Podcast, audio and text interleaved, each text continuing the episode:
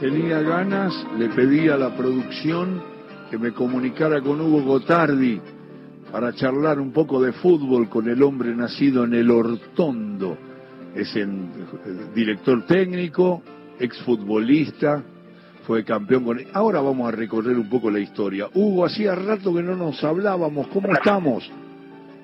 Hola, Alejandro, vos sabés que era la pregunta que yo te iba a hacer. ¿Cuánto hace que no hablamos? No sé si era jugador o técnico, pero hace muchísimo. No, no, no, ya eras entrenador.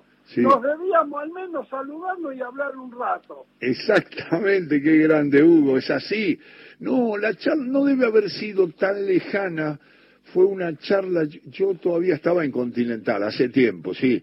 Este, e, es hace tiempo, pero sí, charlamos varias veces en el programa evocando tu historia. Mira, estaba mirando, qué grande Hugo, porque no toda la gente lo sabe, nosotros laburamos de esto. Vos sabés, vos lo sabés me parece, vos sabés que vos figurás entre, estás en, en la elite de los 15 jugadores con más goles en la historia del fútbol argentino. Trece. Qué grande. Sí, yo, te tengo, yo te tengo, pará, yo te tengo con 12 porque acá, en este trabajo que hizo un, un querido colega, Guillermo Gasparini, Centenarios del Gol, Guillermo, yo lo tengo sin la inclusión de Palermo. Entonces vos tenés bien el número, porque mirá lo que tengo yo. Erico, un gol arriba de la Bruna. O sea, Arsenio Erico, el paraguayo de Independiente, segundo La Bruna, tercero Más Antonio, cuarto Pellegrina de Estudiantes. Qué monstruo, ¿eh? Que era una bestia, un monstruo, sí, y, conocía al Beto Infante también. Eh, estamos hablando de, mm, de Manuel Pellegrina. El quinto es el nene San Filipo. Ah, ajá. El sexto es Ricardo Infante. Acordate que no está Palermo, que ya está metido entre estos 15. Sí. El sexto es Infante. El, el sexto, con la misma cantidad de goles que Infante. 217 está Pinino más. Octavo está Bianchi. Tiene los mismos goles que Bernabé Ferreira, Bianchi. Ajá. 206. Después viene Brindisi con 195, Delfín Benítez Cáceres con 194, y ahí caes vos. Hugo Ernesto Gotardi, 188. Y te voy a decir una cosa que la tenés que decir en el barrio.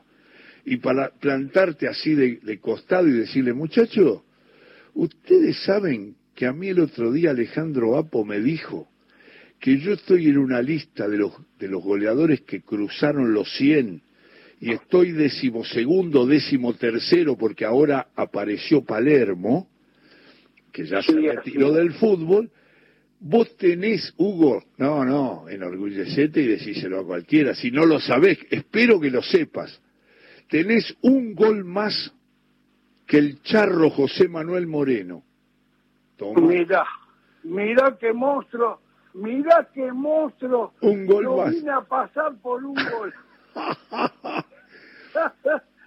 eh, sí, ya lo sabía eso. Eh, un ah, día salió la conversación y, y lo hemos... Yo estaba 12 y apareció el monstruo de Palermo porque él estaba este, se fue a, España a jugar claro, Y, y allá se lesionó, que esto que lo otro, vino acá, se recuperó, e hizo una pensada de goles que me dejó en el número 13. Pero es lindo, uno, vamos a decir, eh, el orgullo, yo a veces, eh, mis hijos que no lo vivieron, eh, no vieron esto, eh, uno después que hizo busca, busca, mirá, mirá. Eh, entonces empiezan a enterar que fue padre, ¿no? Eh, además es un goleador que hizo goles decisivos en, en las finales. Para mí no es un dato menor ese. Ah, no, no, porque no hacía golcitos, no hacía goles que sean importantes. Vamos, todavía, ahí está Hugo. Le metiste... te digo más, este, yo siempre le, lo digo, eh, eh, cuando dicen las finales, las finales están, eh, Sí. digamos, con Independiente. Talleres e Independiente, sí. Claro, en, en todo eso lo hice. Es más, se cumplió el 14 de este mes, se cumplieron 40 años, 40 años del campeonato ese que ganamos la cancha de Talleres y pasaron el gol mío, Claro. pasaron el gol mío que era el debut de Comiso. Mirá, Ahí debutó Comiso, se, se lesionó al negro Barey y debuta Comiso y le hicimos los dos goles a Comiso, era un pibito Comiso. era chico, claro, claro. Claro, así que le hicimos debutar con dos goles, pobre Comiso. Eh, eh, Hugo, estoy hablando con Hugo Gotardi. Hugo, vos eh, integraste el, el equipo que fue campeón en el Metro 82 con Bilardo y el del Nacional del 83 ya fue Manera. Claro, Ah, fue manera y hubo un par de cambios. Ya no estaba, no estaba Landucci, no estaba Guete, ya eh, estaba jugando el negro Güero, ya no estaba el cabezón Lemes y no jugaba el Bocha Ponce. Mirá lo que es de ese equipo. Oh, uh. El medio campo, Russo, Ponce, Sabel y Trubiani. No, eran artistas. Nada, dale la pelota a ella y divertite vos. Qué locura. Claro, nosotros- Escu- Y vos con trama, ¿no? Vos con Guillermo arriba, ¿no? Claro, Guillermo y yo arriba. Nosotros teníamos que picar al vacío porque la pelota de una forma u otra iba a llegar. Eran eh, unas bestias jugando. Y, y ahí están los goles de Hugo Gotardi. En el 85 tenés la lesión esa, la fractura de tobillo.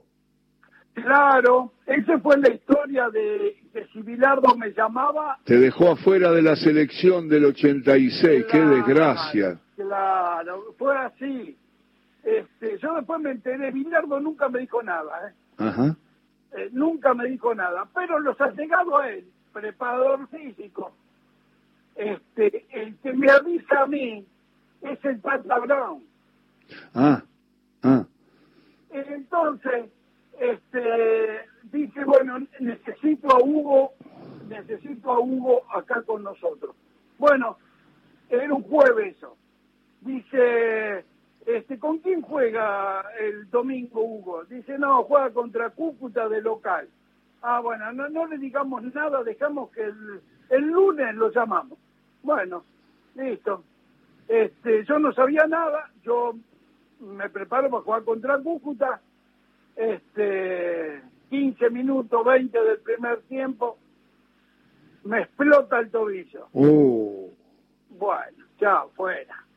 Y después, bueno, viene la historia, este, viene la historia de, de, de que Bilardo me iba a llamar, Sí. eh, Bilardo nunca me dijo nada, pero después me, me dijeron los jugadores, me, me dijo el preparador físico, hasta el médico me dijo que iba. Pero bueno, son cosas que pasan. Sí. Yo no reniego de eso. Yo no reniego, me hubiese gustado, pero no reniego de eso porque a veces digo, ya está, no era para uno y ya está. Es la palabra de Hugo Gotardi. Estamos hablando con este hombre que, además, cuando vos debutaste en Racing, ¿no? Profesionalmente. Sí, sí, yo estuve eh, cinco años en Racing, dos en, dos en división inferior y tres en primera. Claro. Y, y después fuiste a Quilmes, que estaba en, No. en la B, y, y No. retornaste a Racing en el 76. Vos sabés que eh, lo- a todos los corrijo, ¿eh? A ver. No es que, no es que ustedes estén mal. A ver. Está en la computadora mal. Ah, mira. alguien, alguien lo puso y quedó. Yo nunca jugué en Quilmes. Ah, mirá, mirá. Y siempre, y siempre digo lo mismo. No es que no me hubiese gustado jugar en Quilmes, porque es una gran institución. Sí. Me hubiese gustado jugar en Quilmes. Pero no, no, siempre estuve en Racing. Fíjate que el año que me pone que me ponen que estuve en Quilmes, año 74, me parece. Sí, Y yo año 74 jugué todo el año en Racing. claro. Y año 75 jugué todo el año en Racing. Me fui en septiembre del 76.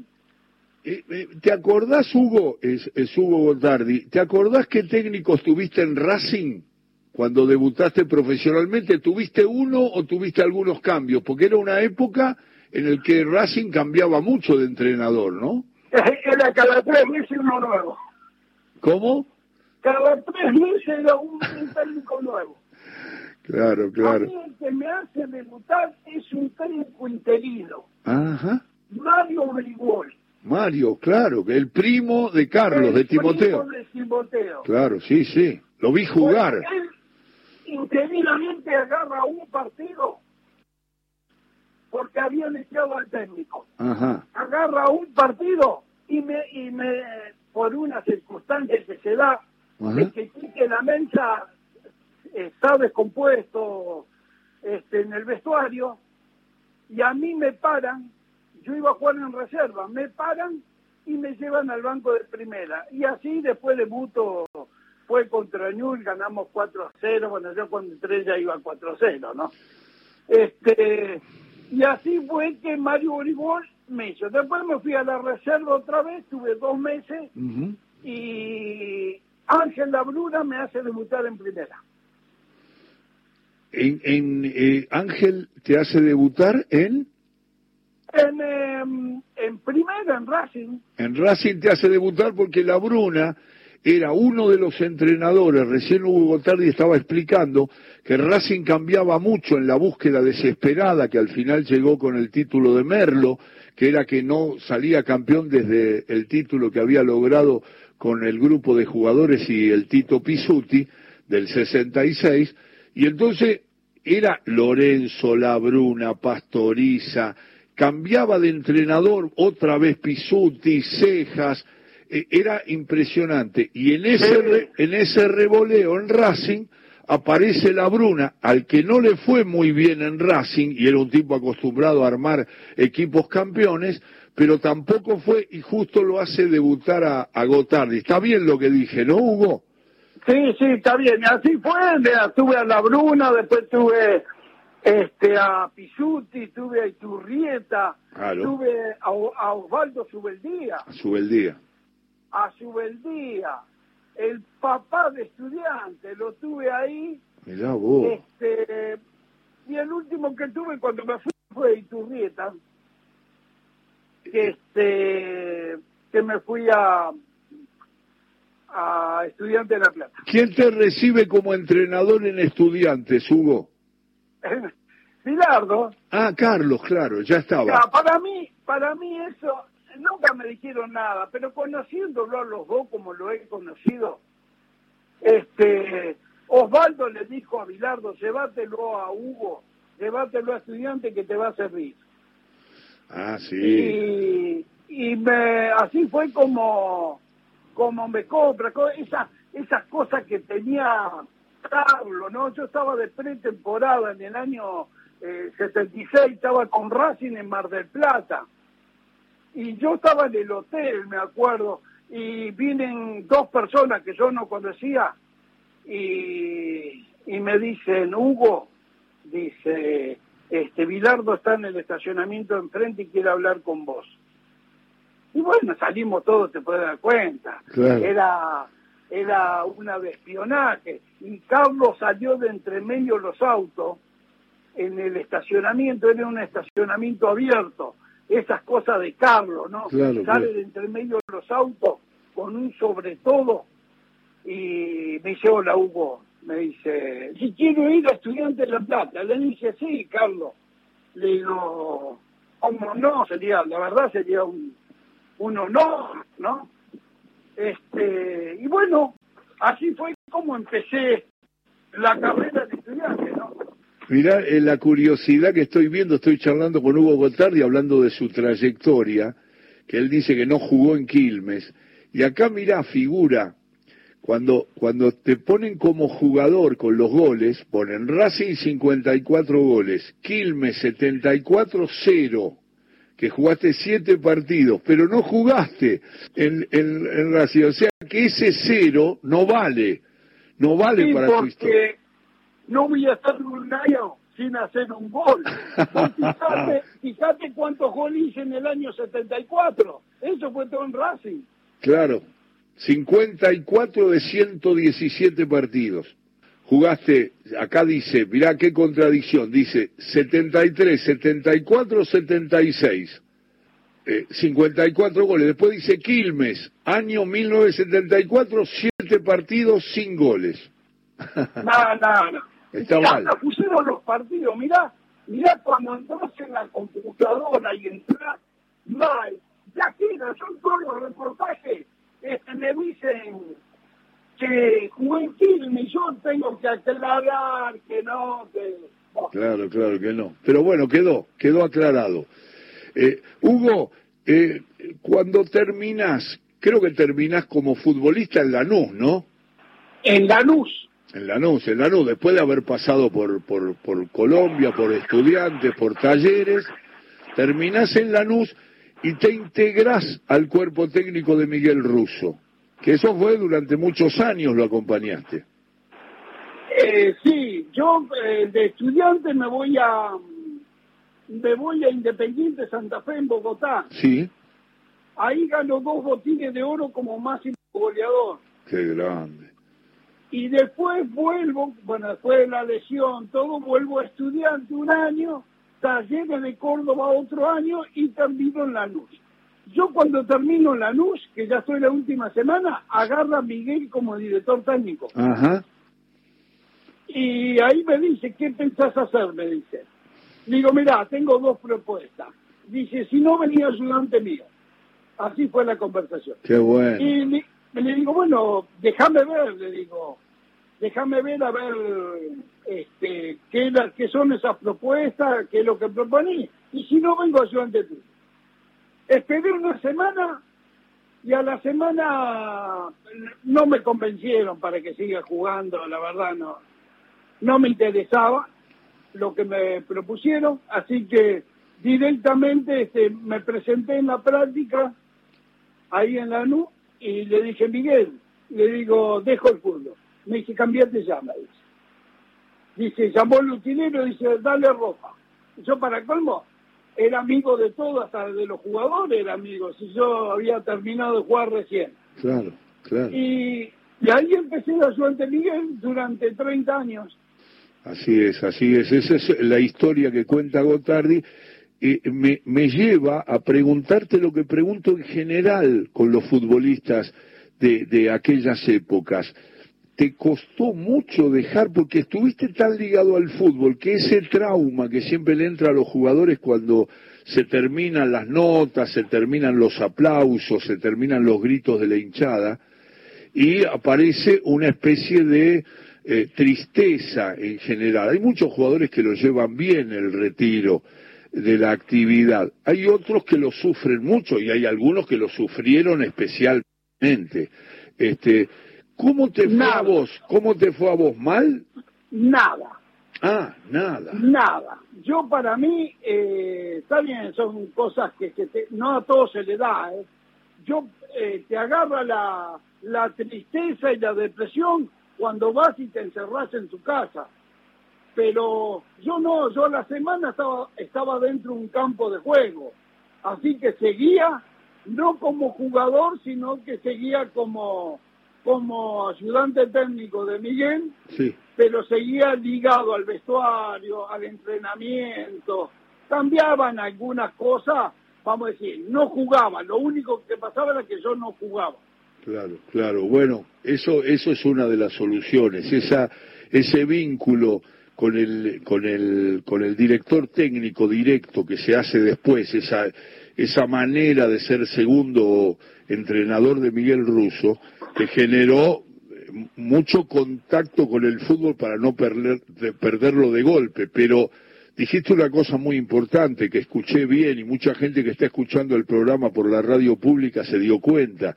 Dijiste la actitud, dijiste yo no me fui a mi casa y me quedé mirando el techo me, me moví, me hablé, me, me, hicieron propuestas, evalué, vino lo de ruso y todo, y yo seguí, digamos, en actividad. Lo único que no jugaba, pero la amistad con los jugadores, la relación, las indicaciones que podía dar aportando al cuerpo técnico de Miguel, te hicieron pasar ese momento tan difícil del retiro del juego. ¿no? Sí, sí, sí, sí, no, y seguí ligado, seguí yendo a, a, los vestuarios, a la cancha, que era lo mío, lo que hice durante 50 años. Claro. Fue eso. Cuando yo me fui de acá del Ortondo, eh, que me fui a los 17 años, este, estuve 50 afuera. Y eh. ahora estoy otra vez en mi pueblo disfrutando de, de todo, ¿no? De los amigos, de, Qué bueno. de todo. Volviste a El Hortondo, estás ahí instalado, ¿no? Sí, sí, hace dos años que estoy acá. Estoy entre El Hortondo y Melincue. Tengo, tengo, un campito, entonces este, estoy de Melincue a 3 kilómetros y de El Hortondo a 10 kilómetros. ¿Cómo se llama el lugar? Melincue. Ah, de Melincue. Eh, pertenece a Melincue.